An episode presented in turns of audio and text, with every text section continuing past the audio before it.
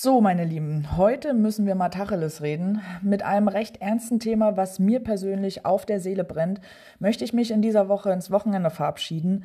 Nicht nur wir von Geheimpunkt kämpfen aktuell mit einer Zerstörungswutwelle, sondern auch viele andere Owner in der Geocaching-Community.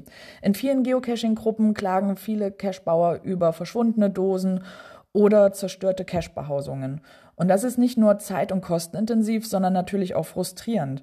Und damit wir alle Spaß an tollen Bastelarbeiten haben können, müssen wir also als Community zusammenhalten.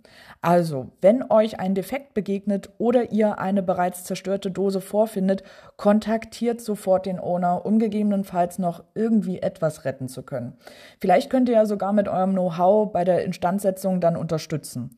Ersatzlogbücher und Ersatzdosen nehmen nicht viel Platz weg und können natürlich auch nach Absprache mit dem Owner gerne gespendet werden.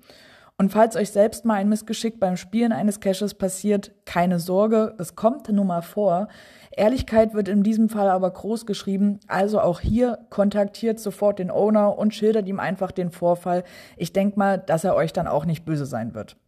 Und an alle Owner da draußen, um Missgunst und Zerstörung vorzubeugen, gibt es hier noch ein paar Tipps. Also, wenn ihr einen Cache legt, sprecht dies mit den Grundstücks- oder Waldbesitzer oder dem Pächter, dem Mieter und allen involvierten Personen ab. Auch im Wohngebiet ist es meines Erachtens sinnvoll, alle angrenzenden Bewohner zu informieren, um einfach Missverständnissen vorzubeugen. Und Muggel kennen unser Hobby mittlerweile und sind meist offen dem gegenüber. Und ja, und natürlich gilt auch bei aufwendigen Bastelarbeiten stabil bauen und vor allem vor Diebstahl irgendwie versuchen zu sichern. Ja, die Problematik wird sich dadurch nicht verhindern lassen, denn Vandalismus in der Geocaching-Szene stellt leider ein Problem dar. Aber durch Vorsichtsmaßnahmen, verantwortungsbewusstes Verhalten und respektvollen Umgang mit der Natur und den Geocaches und natürlich auch den Ownern gegenüber kann es vielleicht dann etwas reduziert werden.